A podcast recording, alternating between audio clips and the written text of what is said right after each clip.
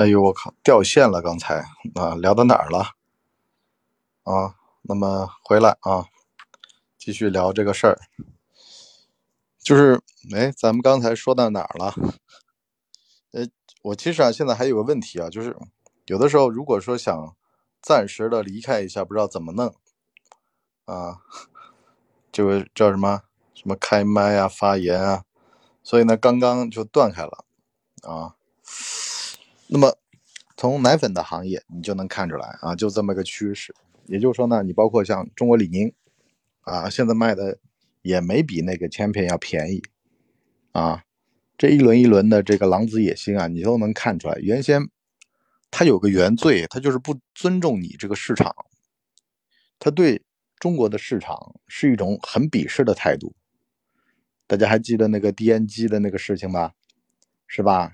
又觉得你土。可能又想要你兜里的钱，钱吧要了，还嫌你脏，对吧？那么就让这些嫌你恶心的人呢离开这个市场啊！我告诉你，文艺分子啊，这些小布尔乔维亚的这个知识分子啊，特别有这种矫情的成分啊，就是觉得，哎呀，我又想要他的钱，可是呢，我又想保持这个我自己的独立思考。啊，特别是有那种既定印象的呀，啊，或者说是有那种，哎，留下啊，所谓的就是有高低的啊，觉得西方人比东方人高，特别是那些二鬼子，啊，二鬼子比大鬼子还狠呢，是吧？白种人可能也没这么想，可是呢，像那些想要脱亚入欧的，啊，觉得，哎呀，你们这个人种方面啊，就开始强调这种人种论的人，反而呢，特别的猖獗，啊，觉得。你们中国啊，怎么地怎么地，啊，那让这些人全都去死，是吧？咱们不差他们这些东西，啊，你卖给谁去啊？你随便卖，反正呢这么大的一个市场，啊，这么统一的这么一个标准，你说全球现在哪个市场好？除了美国就是中国没了，你再去看没了，啊，有的呢文化跟不上，有的消费力跟不上，啊，现在得罪中国消费市场的国家。的品牌全完蛋啊！我就可以把话唠这儿。所以呢，这个事儿呢也给了我们一个启示啊，就是不要怂，干就完了。国产现在什么东西做不出来啊？你说芯片你卡脖子，那别的东西消费品的话，那其实代工方都中国呀。那咱们再说说啊，这些代工，你觉得梦龙是哪儿做的？你觉得哈根达斯是哪儿做的？多快好省，那只有中国人做得出来啊！不要相信什么全进口。自从这次疫情之后，发现进口的东西也未必就好啊！你发现国产的也未必就不好。哎，我一说这个这个方面的东西，发现人就少了吗？是吧？爱国主义啊，爱国主义教育了。那么也就说明一个问题啊，就是我们要思考这么一个逻辑。你包括说为什么？这是一个最好的创业的时代啊！你做产品，你只要用心做，你是能干翻那些洋品牌的啊！像化妆品的完美日记啊，像各行各业吧，现在全部都出来了这种国产替代的啊，这些优质的东西啊，说明啊，实际上奢侈品几千年前看中国，现在还得看中国。以前咱们出丝绸给他们。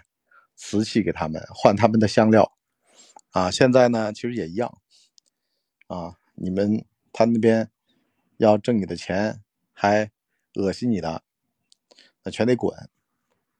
所以呢，当我们有了这种相信的时候呢，你就会发现其实很简单，啊，不复杂，而且好多时候，为什么就说有的人他老是啊买个进口的东西，他要炫耀呢？是因为以前。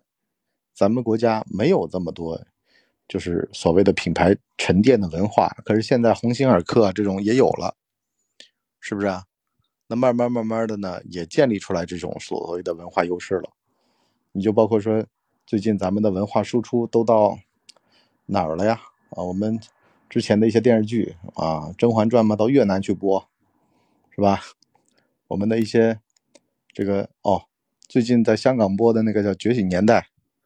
啊，你都是文化的输出，啊，让全世界的年轻人都喜欢上中国的文化，包括中国的故事，是不是？我们这个觉醒年代宇宙也是很宏大的呀，你想想看，里边的后来的出现的毛教员啊，那个宇宙超宏大，是吧？比没比你们漫威差，而且这是真人真事儿，所以呢，就是慢慢慢慢的，其实文化这个东西就是个话语权。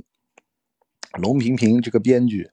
为什么能把这东西写的那么好？他在党史研究工作，他退休了，他当编剧去了，啊，这都是专业人士。所以呢，专业人士他去做的东西，那肯定是非常好的，啊，也就说明了，只要在这个行当里面经营多年，啊，包括雪糕的代工商，他去自己做品牌，或者说呢，找这么个营销公司做品牌，啊，其实很多的像酒类的公司都是个营销公司嘛，像江小白。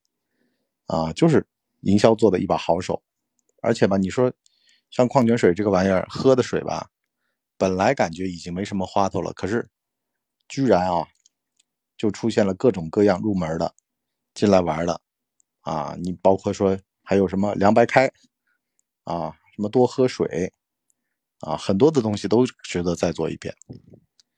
好吧，我们今儿个就凑时数凑到这儿吧，我们明儿个再见，拜拜。